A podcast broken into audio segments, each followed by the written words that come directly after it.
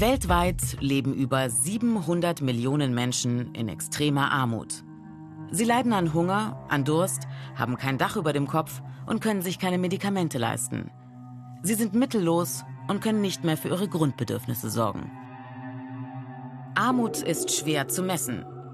Die Weltbank bezeichnet Menschen als extrem arm, wenn ihnen pro Kopf weniger als 1,90 Dollar täglich zur Verfügung stehen. Auch in Deutschland, einem der reichsten Länder der Welt, gibt es Menschen, die in Armut leben. Sie können ihre Miete nicht zahlen.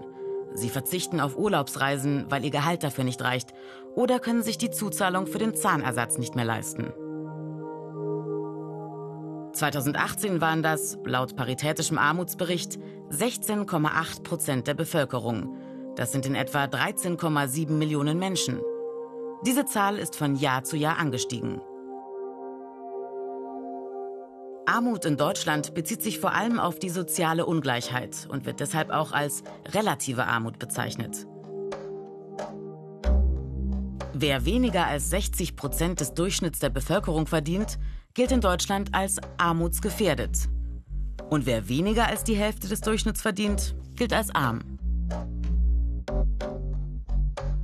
Besonders betroffen davon sind seit Jahren immer wieder dieselben Gruppen.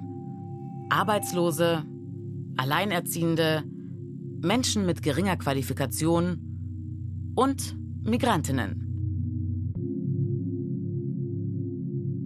Aber auch viele andere sind gefährdet. Geringe Löhne und geringe Rentenzahlungen führen dazu, dass immer mehr Menschen von Armut bedroht sind, obwohl sie arbeiten oder Rente bekommen.